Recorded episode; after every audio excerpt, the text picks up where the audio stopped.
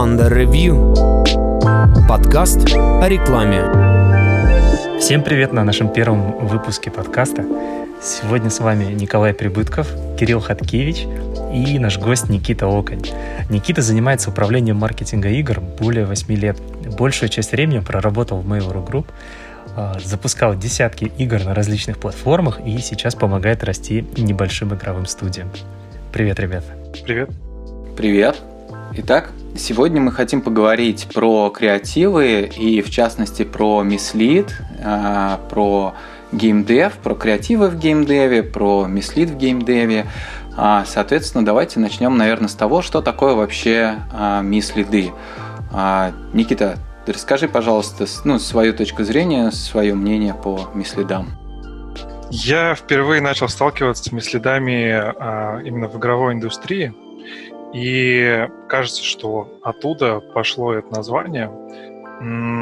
И я бы, как э, маркетолог, бы, наверное, к моим бы отнес а, вообще все креативы, которые не связаны напрямую с самим продуктом. Никита, расскажи, пожалуйста, что в твоем понимании мислиды, откуда они взялись, как они вообще используются в геймдеве и почему? Э, если говорить про примеры, опять же, ну, их много. Большие э, студии, большие игры любят э, делать красивые CGI-ролики, э, рассказывать какие-то истории об игре. Это, в принципе, тоже мислит. Ну и сейчас много мобилок, которые экспериментируют с разной подачей креатива и напрямую не связывают его с продуктом, и, по сути, тоже мислит. Вот, э, ты знаешь, я не готов с тобой согласиться, Дело в том, что, мне кажется, мислит в моем представлении это как раз, когда тебе говорят об одном, а получаешь ты совсем другое.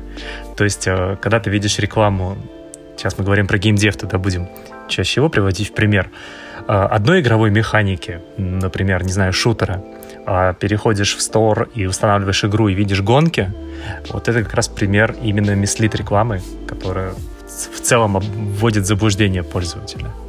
А, ну да, есть э, и жесткие. Я, я бы их сделал какую-нибудь градацию. Самые жесткие мислиды, которые, после которых кажется, что тебя обманули. И такие, которые на самом деле около-около игры ходят. Ну, то есть э, я бы не делил все на белое и черное. Мне кажется, это где-то в серой зоне все находится. Mm-hmm, ну да, если... Но на самом деле я тут э, больше склонен тоже там, наверное, поделить, ну, то есть мислит мислиду рознь, скажем так, и, например, те же CGI, ну, не совсем, конечно, это мислит, на мой взгляд. То есть, опять же, если мы возьмем тот же Blizzard, они придумали какую-то сюжетную линию, и в рекламе они всегда показывают э, героев, которые там э, двигаются по сюжетной линии и как-то взаимодействуют между собой. В самой игре этого, конечно же, нету, но зато таким образом они придумывают какую-то историю, что может э, подтолкнуть пользователей на то, чтобы использовать, э, ну, точнее, на то, чтобы скачать эту игру, начать в нее играть, там, а, задонатить, может быть. А, но не знаю, насколько вот вообще можно это называть мислидом. А, вот многие разработчики, наверное, замечают это, когда они делают CGI-ролик и видят, что под CGI-роликом э, появляются мимасы, что, мол, показали игру так, а на самом-то деле она совершенно по-другому. То есть близы, они делают э, все красиво и правильно, но есть и разработчики, которые, например, а, делают CGI ролик, кажется, тебе рассказывают историю, потом тебя погружают как бы в геймплей, геймплей тоже на CGI, и это не реальный геймплей но при этом он подается как бы косвенно, что как бы такой геймплей есть. А в игру заходишь, и там на самом деле, опять же, все по-другому. В голову пришел пример э, с Lineage Revolution, по-моему, которую недавно запускали, где в рекламных роликах как раз вот CGI, синематиках был очень очень похожий геймплей. Я подумал, блин, вот она, вот она линейка. Запустил и понял, что нет, здесь совсем нет ничего общего с тем, что Согласен, согласен. Так что и CGI может быть миследом. Угу. Никита, как считаешь вообще, откуда пришло вот это понимание, а, ну, точнее, не понимание, а вообще приш, пришли миследы, ну, с чего их вдруг начали делать, ну, что подтолкнуло? А, то есть, ну, сами разработчики, ну, учитывая вот то, что ты говоришь, они еще видят там отзывы а, они, наверное, так делать не будут. Это скорее там, ну, подача чья-то. Ну, то есть, по твоему мнению, вообще откуда появились следы? Когда разработчики, ну, в целом студии, внутренний маркетинг начинает э, считать деньги, и надо показывать красивые результаты, и чтобы их показывать, не всегда продукт, э, который сделан, удовлетворяет полностью аудиторию. Поэтому приходится его упаковывать э, красиво и продавать. И не всегда соответствовать ожиданиям, к сожалению. Но это как бы требование бизнеса, и надо быть прибыльным. А от кого вообще идет, ну, понятно, требования бизнеса, от кого такая подача вообще должна идти? Там, ну, даже нет, давай так. А в чьей зоне ответственности вообще производство креативов, ну вот в частности, а, мислидов, то есть это должны быть там байеры, user acquisition или же э, кто-то другой? Как вообще это принято в играх? А, ну, вообще, я бы креативный продакшн разделил на два типа. Это для рекламы и для продукта. К продукту я отношу все, что нужно для самого продукта. И а также есть еще, а, я бы их назвал а, а, фич-ролики, когда тебе надо рассказывать более подробно об игре, и, соответственно, делать это красиво, правильно, и это чаще всего очень сложный продакшн, очень долгий продакшн. А, и есть отдельное направление именно под рекламу, когда много экспериментируют а, и, соответственно, пытаются уже в, менее жестких рамках как-то работать и привлекать аудиторию. А, а кто вот э, этим занимается в студиях? А, ну, все зависит от размера студии. Чаще всего, если студия маленькая, там может быть и фаундер заниматься. Потом это уходит к какому-то маркетологу, когда он появляется. Иногда реклама отходит э, трафик-менеджеру, и появляется отдельный маркетинг, который там продуктом занимается. А, соответственно, когда уже компания вырастает, э, в идеальном мире там появляется креативный продюсер, который забирает на себя задачи там, по рекламе, например. И также может появиться и креативный продюсер, который будет заниматься и внутренним продакшеном для э, продукта именно контента, и в том числе всяких фич-роликов.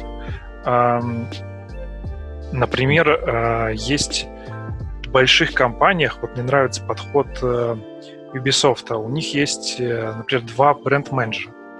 Они в их зоне ответственности как раз находится продакшн креативов и э, это два типа бренд-менеджеров. Первый — это студийный бренд-менеджер, который как раз отвечает за направление команды и за э, продакшн базовых ассетов, базового позиционирования проекта.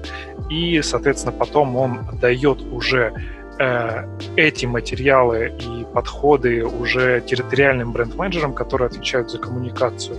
И э, немного это все адаптируется и, соответственно, делается уже чисто под рекламу. Но это ну, большой, ты... но это подход больших компаний, да. То есть, получается, уже заранее задают рамки, и там особо не покреативишь в рамках мислидов, например. Ну, если компания большая, да, то у тебя рамки жесткие. Если компания небольшая, то можно экспериментировать. Окей, представим, что я вот тот самый единственный маркетолог в небольшой студии. У нас есть там некий бюджет на маркетинг, на user acquisition, допустим, там 100 тысяч долларов в месяц. А как приходит к мислидам? Ну, то есть вот, вот у меня есть Инстаграм, ее нужно рекламировать. Почему я начинаю делать mislead ы и с чего мне начать, что мне mislead ить, почему это будет работать? А ты работаешь в мобильной студии?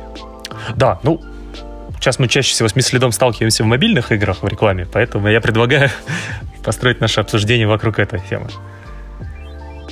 Ну, первым делом у тебя игры пойдут по стандартным этапам soft launch а, retention а, монетизации, потом global launch. Соответственно, а в рамках софтов тебе надо привозить, приводить определенный объем аудитории, чтобы разработчики могли делать релевантный вывод.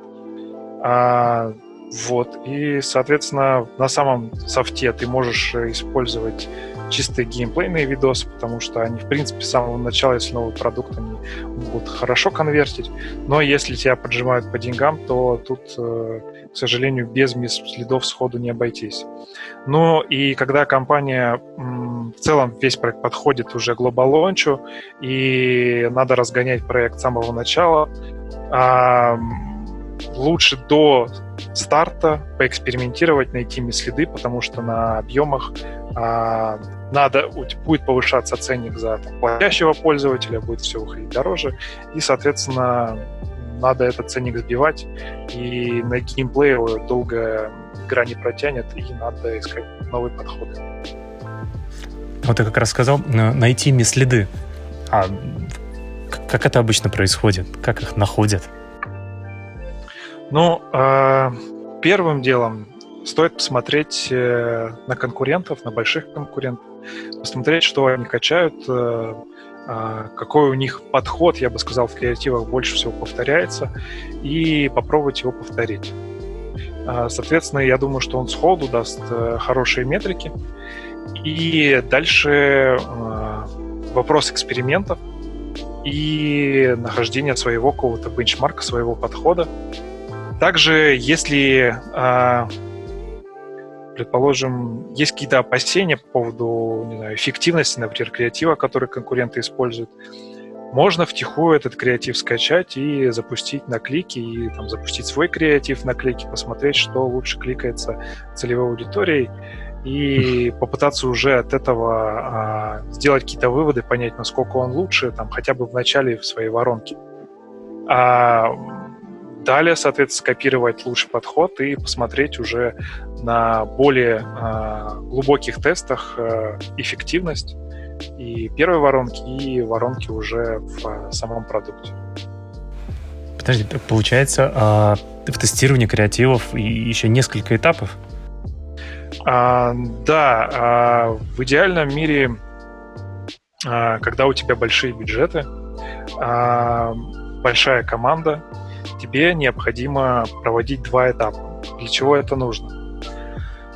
А, ну, во-первых, э, над проектом, скорее всего, работает несколько трафик-менеджеров, поэтому необходимо уменьшить риск того, что они будут э, дублировать тестирование. Потому что всегда трафик-менеджерам кажется, что им вот сейчас вот повезет, они вот запустят этот креатив, который был э, использован менее всего э, другими закупщиками, и все будет хорошо. Но на самом деле, если креатив очень плохой, ничего хорошего никак никогда не выходит. Соответственно, дальше есть креативная команда, э, которая делает большой объем. Предположим, если это большой проект, там, ну, хороший проект, 2,5 миллиона долларов он спендит в месяц, то на него надо порядка там, 100 креативов делать. И это большая команда креативного продакшена. Соответственно, эта команда должна получать очень быстро фидбэк и понимать, что она движется в правильном направлении. И чтобы этот фидбэк получался, как раз э, э, в рамках именно команды креативного продакшена проводится тестирование. Первое тестирование идет на э, инсталлы на Фейсбуке, э, на достаточно широкую аудиторию, ее можно подбирать от проекта к проекту. А, смысл в чем? Закупить э, достаточный объем инсталлов э, и достаточный объем показов на креатив в районе, думаю, 10 тысяч показов а, должно хватить. И посмотреть первую воронку, это install rate, условно там внутри install rate CTR и CR, то есть как э, отработал креатив, как отработал store. Дальше, а, если есть бенчмарк, от бенчмарка можно отложить, например, 50%. Все, что ниже 50%, не брать в работу. Потому что даже если будут там какие-то хорошие метрики, все равно на втором а, этапе или уже в более серьезной, в серьезной оптимизации у тебя install rate падает, и падает он как минимум там, в два раза, и, соответственно, если у тебя на инсталлах очень плохой инсталл рейт, э, какая бы метрика впоследствии не была в продукте, там, например, по проценту платящих по чеку, она не вытянет падение этого инсталл рейта. А, соответственно, мы отбросили все, что нам не нужно, и переходим ко второму этапу. А, на первом этапе, кстати, на креатив, ну, условно, до там 50-100 баксов потратил. А дальше а, второй этап, где ты уже запускаешь компании на ивенты, и э, оцениваешь две метрики. Тебе важен э, install rate, опять же, и важен, э, важна стоимость платежа. Соответственно, ты А, запустил компании, подождал, посмотрел, сколько у тебя ценник, а, ценник за платеж на, там, условно, второй, третий день. А, дальше есть э, в идеальном мире у тебя уже бенчмарк э, по install rate и по э, стоимости платежа. Соответственно, у тебя будет э, три группы креативов. Первое это топовые, потом среднячки и с тем, с чем не надо работать. Как их вы... С тем, с чем не надо работать, это самые плохие install rate и самая плохая стоимость за платеж. С тем, что можно работать, это э, средненький, ну, плохой средненький install rate, но при этом чек, э, стоимость э, а, платежа, она тебя удовлетворяет. И, или же наоборот, у тебя install rate э, хороший, но почему-то стоимость платежа высокая, с этим креативом тоже можно работать. Это среднячки. И топовые креативы, если они появляются, они часто становятся звездами. Это когда у тебя install rate хороший, и у тебя стоимость платежа тоже очень хорошая. Соответственно, эти креативы могут работать и не только в Фейсбуке, ты их можешь засовывать и в Google, и в Unity, и с очень большой вероятностью они точно так же будут там топовыми. Uh-huh. Вот. А если, а, да, хотелось бы сразу добавить, если бы вот э, студия маленькая, там не у всех есть 2,5 миллиона спенда, а, надо, соответственно, идти по этим тестам назад и условно не проводить тест э, второй и заводить уже креатив в боевые кампании. Но при этом первый тест постараться провести, э, чтобы отбросить самый шлак креативов, э, с которыми вообще не стоит работать. И не тратить на них э, в нормальных, хороших боевых кампаниях деньги. Слушай, а 100 креативов в месяц — это именно подходов самих к мислидам? Ну, э, подходов э, там будет поменьше, конечно. 100 сделать подходов тяжело будет, там будут какие-то вариации, но я думаю, уникальность где-нибудь процентов 60-70 должна быть, все остальное вариации. Соответственно, у разработчиков э, еще всегда появляются вопросы, а сколько же креативов делать, особенно на самом старте, там, при разгоне, сколько их вообще достаточно. В общем, конечная цель э, производства креативов — это найти звездный креатив, который улучшить конверсии в разы. А, соответственно, чтобы его найти, надо делать креативы. Но креативы подвержены а, эффективность, эффективность креативов падает с течением а, времени и то, сколько денег потрачено на креатив. Хороший креатив может там в районе миллиона, полутора на себе держать очень хорошими метриками, там среднячки там 200-300 тысяч могут поддержать. Эм, соответственно, если спенд э, в самом начале у компании там, до 100 тысяч, до 100 тысяч долларов, она спокойно может там, держаться на каких-то геймплейных креативах и экспериментировать, пытаться найти хорошие топовые креативы. И это в районе, там, не надо, ну, условно, до там, 20, там, 10-20 креативов в месяц сделать. А, это позволит поддерживать спенд и экспериментировать, и при удачном течении обстоятельств, если найдется хороший креатив, соответственно, наращивать спенд. Дальше продукт качается, а, маркетинг качается, все становится хорошо, увеличивается объем спенда, там, условно, от 100 до миллиона, уже делается там до 30 креативов, э, необходимо делать, чтобы поддерживать этот спенд и, соответственно, дальше искать э, топовые подходы. Ну и, соответственно, примерно, ну, в моем опыте от миллиона до трех надо где-то 60 креативов делать, и если уже выше, то под сотню. А сколько по времени креативы вообще живут? Особенно следы. Жизнь миследа, она зависит ее, ее сложно предсказать. На самом деле э, в каждом проекте это какой-то свой кейс. С течением времени проект начнет понимать, что хороший креатив там может прогнать через себя, как я говорил, там полтора миллиона, и зависит от того, как он эти полтора миллиона потратит. Но есть иногда у тебя какой-то узкий проект, у тебя аудитория условно небольшая на него, жанр небольшой, соответственно, у тебя новый креатив э, он быстрее выгорает, и там ты можешь потратить меньше ляма, и он у тебя уже выгорит, и тебе надо что-то новое искать. Ну вот я как раз, да, хотел спросить, что это, наверное, больше подходит, если мы говорим про Worldwide а, вот, и такую достаточно объемную аудиторию, потому что если даже у тебя какой-нибудь локальный рынок, ты всегда ограничен емкостью аудитории еще, и, соответственно, ну, если мы будем говорить там про, например, ру-сегмент, и у нас игра только на русском языке, и, соответственно, креативы мы показываем только этой аудитории, то там, наверное, ну, миллион мы просто не, не сможем а, эффективно проспендить на этот креатив. Угу. Слушай, а вот у меня еще вопрос по поводу а, понятно, ну, я, я понял твою идею с тестированием, достаточно интересная. А возможно ли вообще, как ты считаешь, а, вот эту вот креативную идею и с мислидами и нет для геймдева э, с подрядчиками? Ну, то есть делать через подрядчиков. То есть реально ли вообще добиться от подрядчиков э, вот эффективных креативов? И, ну, вообще возможно ли это? Просто, насколько я знаю, ну, это очень сложно. Ну, э, я бы сказал, тут нет одного какого-то правильного подхода работать с подрядчиками или не работать с подрядчиками. Эффективно это неэффективно. Я бы так сказал, если есть нужда, то работать придется. И, конечно же, в идеальном мире надо вырастить внутри команду, которая обучится, поймет проект, поймет, что нравится аудитории и будет э, меняться, обучаться, и это самый лучший подход. Но он э, не всегда самый идеальный, потому что компании надо быть готовым потратиться.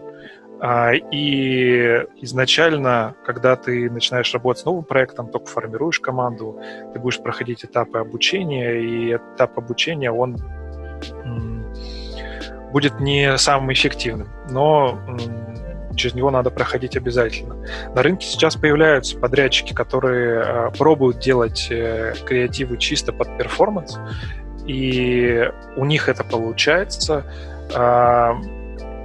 И у этих подрядчиков уже вырабатывается свой пул хороших аутсорсеров, с кем они работают, э, кто там хороший моушен, хороший художник, хороший креативный продюсер, кто быстро вникает, понимает тренды и может э, с легкостью сделать, э, ну, не с легкостью, но быстрее сделать хороший креатив.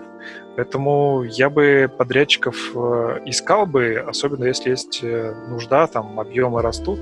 А дополнительно при любых раскладах надо обязательно качать внутреннюю команду. Mm. Ну, то есть, чтобы было полное погружение, так сказать.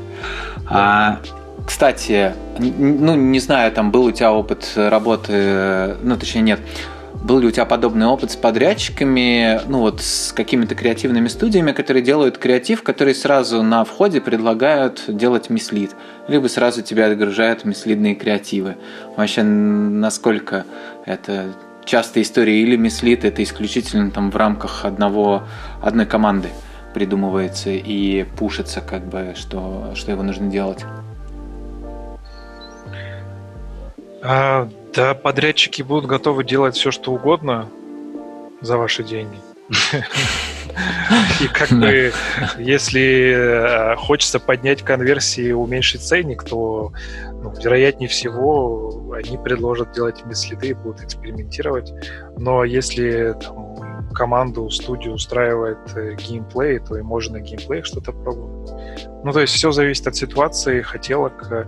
Есть э, там студии, кто жестко против mislead ов, они, наверное, будут такие геймплейные ролики заказывать. Ну, и там, если ты платишь деньги, никто не против этого. Слушай, ну, все это получается так, что mislead — это, по сути, какие-то сухие цифры, факты и performance чистой воды, а про пользователя в итоге как-то не упоминается, а вот как у нас пример там с Lineage был в начале, да, то, что введение в заблуждение меня бомбит, я начинаю ставить там плохие оценки, комментарии к рекламе. Вот аффектит это как-то вообще продукты? Ну, э, на моей практике мы делали очень много следов для разных э, студий, для разных проектов. И по факту в самом начале а, появляются эти комменты, безусловно. А, но что происходит? К тебе приходят э, больше игроков, и у тебя по итогу ценник за игрока, который попал в ядро, и за платящего игрока, он дешевле, соответственно, ты увеличиваешь объемы, и если ты посмотришь отдельно, например, на ретеншн платящего пользователя, то ему вообще без разницы. Мислит, не мислит, там все будет одно и то же. И люди, которым игра понравилась, ты зашел в проект, хоть по следу, если тебе игра понравилась, ты спокойно в нее играешь, донатишь и спокойно оставляешь хорошие отзывы. И всем, вот можно посмотреть, например, у Майкома, все топовые проекты, у них хорошие отзывы, и все топовые проекты с хорошими спендами, у них там есть мислиды, и там точно так же пишут люди, но э, всегда появляется больше людей, которым игра нравится, и хороший продукт это вообще никак не использует. Угу. А ну, по твоему мнению, вообще есть какие-нибудь игры, которым, а, может быть, а, противопоказано использовать а, мислиды? Ну или, может быть, даже какие-то индустрии, окей, а, возьмем шире, не только игры? Ну, тяжело сказать именно по индустрии. Можно предположить, что, например, в медицине, наверное, нехорошо этим пользоваться. Но в других случаях, если коммерческой организации хочешь э, увеличить свою прибыль и объемы, то так или иначе тебе придется приходить э, э, к мислидам. Угу. А были ли какие-нибудь кейсы ну, вот, с плохим эффектом не в рамках того, что пользователи там что-то пишут, жалуются, а вот как раз-таки, да, вот больше жалобы, например, в том же Фейсбуке, если а, начинают жаловаться на объявление, что объявление мислит, в игре все не так, приходилось ли сталкиваться с тем, что платформа просто, ну, как-то негативно к этому относилась, допустим, там, начиная от бана креативов до бана аккаунтов? Ну, до бана аккаунта мы не доходили, э, но были проблемы у партнеров, когда они пытались э, а, очень эффективно закупать трафик, пытались хитрить и запускать креативы, которые не опрувлены, и на них получать дешевый трафик. И некоторые получали бан, и мы в конечном счете находили и расторгали отношения с, с такими партнерами. Ну, в теории, конечно, бан можно получить, если жестить, нарушать законодательство, нарушать э, правила платформы. Но я считаю, что всегда можно найти компромисс. Это э, всегда некая серая зона, всегда можно показать и там, не знаю, эротику правильно, эротика всегда работает. Там, э, она и в маркетинге, и в, ну, в FMCG, везде она работает, и есть игры, которые это используют, и это на мужскую аудиторию очень хорошо работает. Но при этом платформы это не любят и могут поставить э, тебе флажочек, что ты там adult контент э, у тебя на, в рекламе, и, соответственно, тебе надо будет как-то это завуалировать. Ну, то есть ты начинаешь уже искать э, варианты, как из этого выйти, и, в принципе, они всегда есть. Но, опять же, надо понимать, что если это большая компания, то у большой компании, особенно у которой там торгуются акции на открытом рынке, у него могут быть другие проблемы, связанные с репутацией, поэтому некоторые креативы некоторые подходы, ну, прям жестить не стоит. Но если это небольшая студия, которая хочет денег заработать, то почему нет? А как вообще площадки а, в целом относятся к а, мислидам, ну, к креативам такого типа, как мислиды? Если площадка считает, что это плохо, тебя ну, забанят, как они еще могут относиться? А, они, конечно, говорят, что есть еще внутренний какой-то рейтинг у них рекламодателей, и если ты получаешь много банов, то это сказывается плохо на перформансе даже обычных э, хороших креативов. Ну, не знаю, были ситуации и сложные, и креативы были жесткие, и так или иначе перформанс сохранялся. Ну, то есть какого-то прям такого жесткого э, падения я не замечал. Угу. Ну, то есть, да, здесь мы получаем также белые пушистые следы и там серенькие, которые уже такие на грани, наверное, и совсем а, трэш черные могут быть. наверное, за которые... Вот считать ли мислидом, если, например, геймплей, он не... Ну, точнее, э, в какую категорию из мислида попадет креатив, где геймплей вообще сторонней игры, а ничего запрещенного, то есть, ну, там все белое и пушистое, там, я не знаю, котиков гладишь там а, и так далее, а по факту, там, я не знаю, как сейчас часто попадается, я просто чаще всего попадаю на матч 3 игры, вот, с мислидами, и, ну, Считается ли, например, как ты считаешь, для, пла- для площадки это мислидом или нет? Если ты используешь чужой... Э, ну, не то, что чужой, вообще выдуманный какой-то. Ну, допустим, там, да, уборка в комнате, а по факту у тебя матч 3 игра на выходе, ну, на входе. А, были случаи, когда, по-моему, у Фейсбука как раз есть э, а, бан э, креатива с э, пометкой, что это...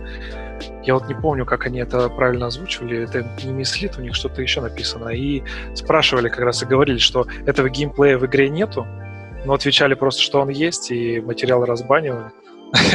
Потому что по факту платформы играть э, в твою игру до самого конца не будут, а это может быть вообще хай Есть, э, есть примеры игр э, у меня, когда делали креатив на э, жанр, например, Royal Battle, и э, делали сеттинги игры, э, казалось, что это реальная игра, когда ты заходишь в стор, у тебя как бы не, нет никаких проблем, ты думаешь, что да, точно, реально такой же геймплей может быть, а по итогу, э, когда проходило уже прилично времени, игрок поиграл, заплатил, э, писали на рейте, что, ребят, я как бы уже давно играю, но только не, не добрался до этого режима. И вот этот креатив очень хорошо работал. Круто. Слушай, а вот, кстати, используются ли те же самые ролики мислидные в сторах? Ну, то есть вот мы показали креатив, и пользователь, когда попадает в стор, он же, в принципе, видит там описание игры, и скрины, там, и иногда и видео игры. А, используется ли вот то же самое в сторе? Ну, то есть, чтобы увеличить conversion rate там, из клика в установку. Используется, но в Гугле, в, в Гугле ты можешь без проблем. Там у Гугла достаточно такое легкое отношение к тому, что ты размещаешь в сторе. Но вот с iOS ты можешь получить реджект, и надо будет э, что-то менять. Там есть, конечно, нюансы, что можно, например, на видос поставить э, картинку, заглушку, в которой у тебя будет э, указан, ну, то есть как-то показан в тех же красках, а, что-то близкое к твоему мыследу, и кажется, что когда пользователь заходит, первые какие-то картинки, которые они, он ловит, они очень близки по какому-то, какой-то, какой-то визуальной составляющей. И э, тогда это помогает и CR, и у тебя в целом все хорошо. Ну вот, да, так можно делать. В Гугле вообще без проблем можно делать. Угу, круто, спасибо. А еще у меня вопрос, какие вообще... А, вот я чаще всего сталкиваюсь с мислидами с видео. Есть ли примеры со статикой? И вообще, насколько статика в играх круто заходит или не заходит?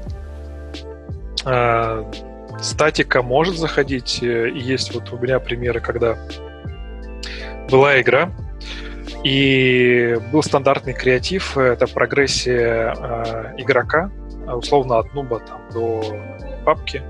И вместо нуб, э, ну так как мы э, не нейтивы, написали ретард, и этот э, креатив очень хорошо сработал. Он на себя забрал порядка 60-50% бюджета всего.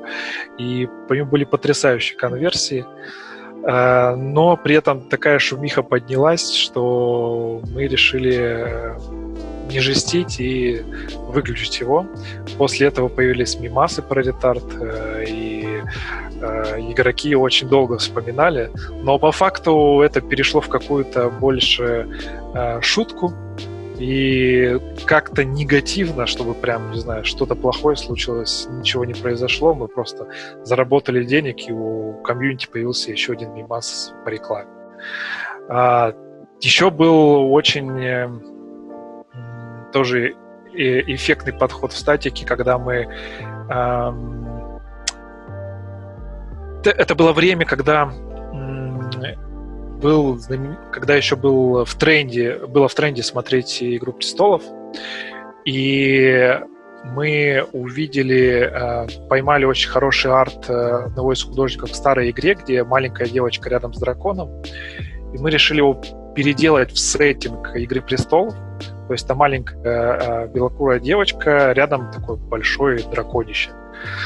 А, вот. И это было близко э, к «Игре престолов», и людей это триггерило, и это очень круто заходило, и это было все в статике, простая статика, вообще ничего, простая картинка, и это очень круто работало, и тоже на Фейсбуке, в Гугле очень много денег на этом креативе подняли.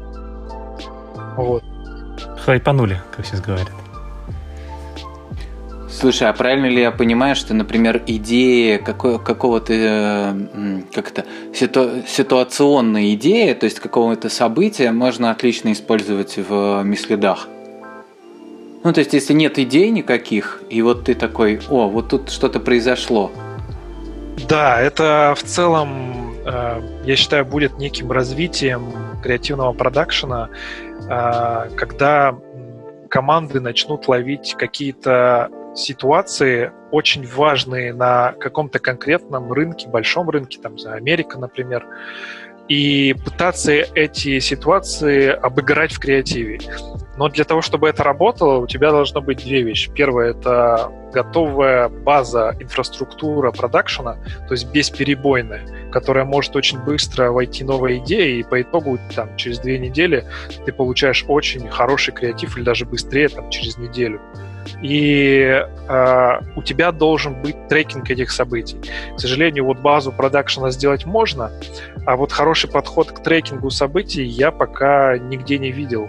Это больше такой какой-то case-by-case, если какая-то идея появляется, пытаются что-то сделать. Там под какие-то, например, праздники, вот э, мы пытались даже в праздники подкинуть, бразильские праздники, попробовать поэкспериментировать, это хорошо работало.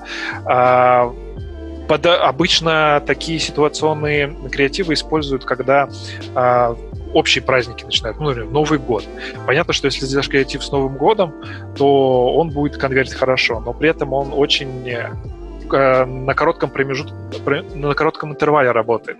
Поэтому э, ты можешь предугадать, что будет скоро Новый год и сделать под него креатив, у тебя все будет хорошо под Новый год. А вот э, чтобы по, от найти правильную ситуацию, сделать под нее креатив и успеть э, собрать все сливки, это пока, ну, я такого еще пока на рынке не видел. Никита, а может расскажешь, ну, есть у тебя какие-нибудь интересные кейсы из твоей практики, которыми бы ты мог вот поделиться с нами? Может быть, забавные, может быть, не очень, какие-то, как делать можно, как нельзя, и в этом духе. А, да, я как бы я очень давно занимаюсь маркетингом по профессии и по, по образованию. И в самом начале, до игр, я занимался в MCG. И там встречал как раз вот то, что можно подвести к мислидам. И э, это не сразу заметно обычному обывателю, покупателю, но в принципе это мислиды. Например, кейс такой. А, у компании была одна линейка товаров, она делает вторую линейку товаров, и разницы между первой и второй линейкой товаров никакой, но вторая линейка считается премиальной и ценник X2. Но почему ценник X2? А, надо же это аргументировать, а, почему так подняли. И а, на этикетке а, рассказывается о том, что а, в этот продукт добавлен жемчуг. И по факту он там есть, но в очень-в очень маленьком количестве, и по факту он вообще на свойства не влияет товара. Просто его так добавили.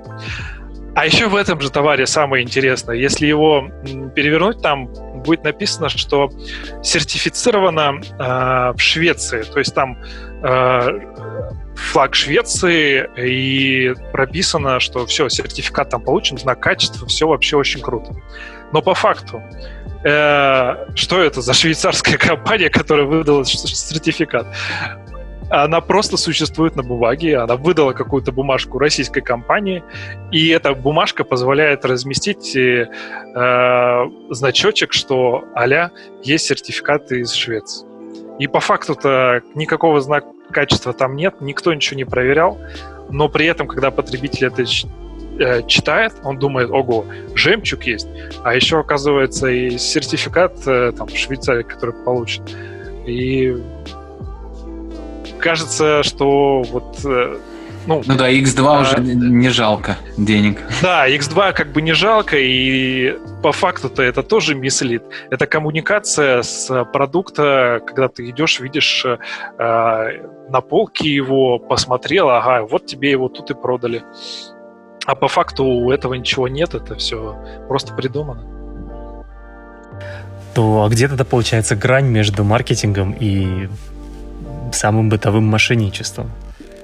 Как, как понять, что меня не обманули? Это был маркетинговый прием. Смотрите на звездочку.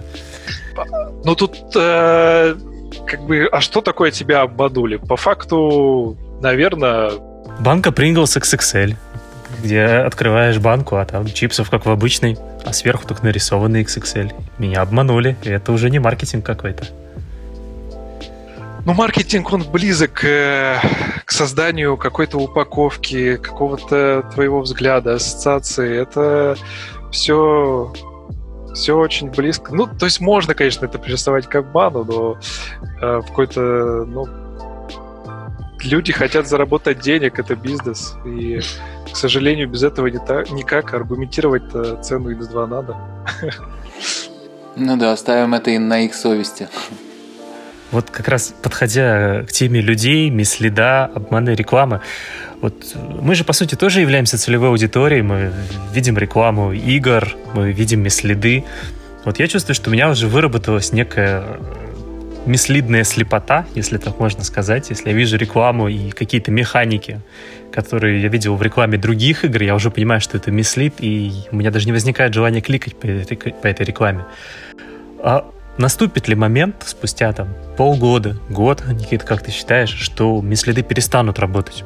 Люди научатся понимать но перестанут э, работать подходы, которые использовали, и слепота на них точно будет. А так рынок движется, и что-то новое будут придумывать. И появится что-то новое, что будет э, привлекать внимание и считаться следом, и тоже какое-то время поработает, потом исчезнет, и на место еще одно придет. Мне кажется, ну, это просто жизненный процесс развития рекламы. В какой-то момент это... Ну, то есть контролировать это тяжело, и прекратить одномоментно это не получится. Поэтому так или иначе это будет продолжаться. Вот на, на личном уровне хочется верить, что кривая эволюция от геймплея к мислиду снова вернется к геймплею, и реклама будет показывать то, что я получил в итоге. Но если при этом э, игроки скажут, окей, мы готовы кликать на геймплей, играть и платить деньги, наверное, всем будет достаточно геймплея. Ну да, я думаю, тут пользователь сам в конце решит, а, жить этому или нет. Да, и поэтому увидим. Есть, например, компании, которые э, зарабатывают много денег, и у них есть э, там, взгляд какой-то, что ну, они за комьюнити, за то, чтобы все было прозрачно, красиво, и э, не хотят там, использовать э, миследы. И это тоже там некая позиция компании, и а, такое место, ну, такое имеет место быть, и с какой-то стороны, наверное, это правильно. Но не у всех хватает такой жирной прослойки денег, чтобы, так сказать... Жить на геймплее? Вытянуть на геймплее. Особенно если у тебя а. рядовая матч 3 игра, и ты хочешь монетизировать ее за счет показа рекламы. Вот да, это будет сложно. Сегодня мы многое поняли, как говорится а, в известном мультике. А, итак, да, сегодня мы многое поняли, узнали много интересного про миследы. Кто-то может считать, что это хорошо, кто-то может считать, что это плохо. Мислиды, как мы уже с вами поняли, могут быть разные. Но если вы занимаетесь играми, например, то, скорее всего, на старте, да и в принципе, если у вас не какой-то супер крутой геймплей, который можно завлекать пользователей, то без следов, к сожалению, вам никуда. А, но лучше, конечно, не жестить, а делать их, ну, как какие-нибудь CGI, может быть, а, или подобного рода ролики. Вот. Отдельное спасибо тебе, Никита, за то, что согласился поучаствовать в подкасте, а, за то, что поделился полезной и интересной информацией. Я уверен, что многим она действительно будет э, полезна, потому что даже для себя я заметил и открыл некоторые вещи, о которых, в принципе, раньше даже не думал. Ну, например, касательно там, того же теста креативов и так далее. Ну и плюс достаточно много интересной инфы про мислиды было. На этом, собственно, мы заканчиваем наш первый пилотный выпуск. Всем огромное спасибо за внимание и спасибо, что были с нами. Спасибо так. большое, что пригласили меня. Мне очень понравилось с вами пообщаться, рассказать. Спасибо. Спасибо. Круто. До новых встреч. Пока, до новых встреч. Пока. Under Review. Подкаст о рекламе.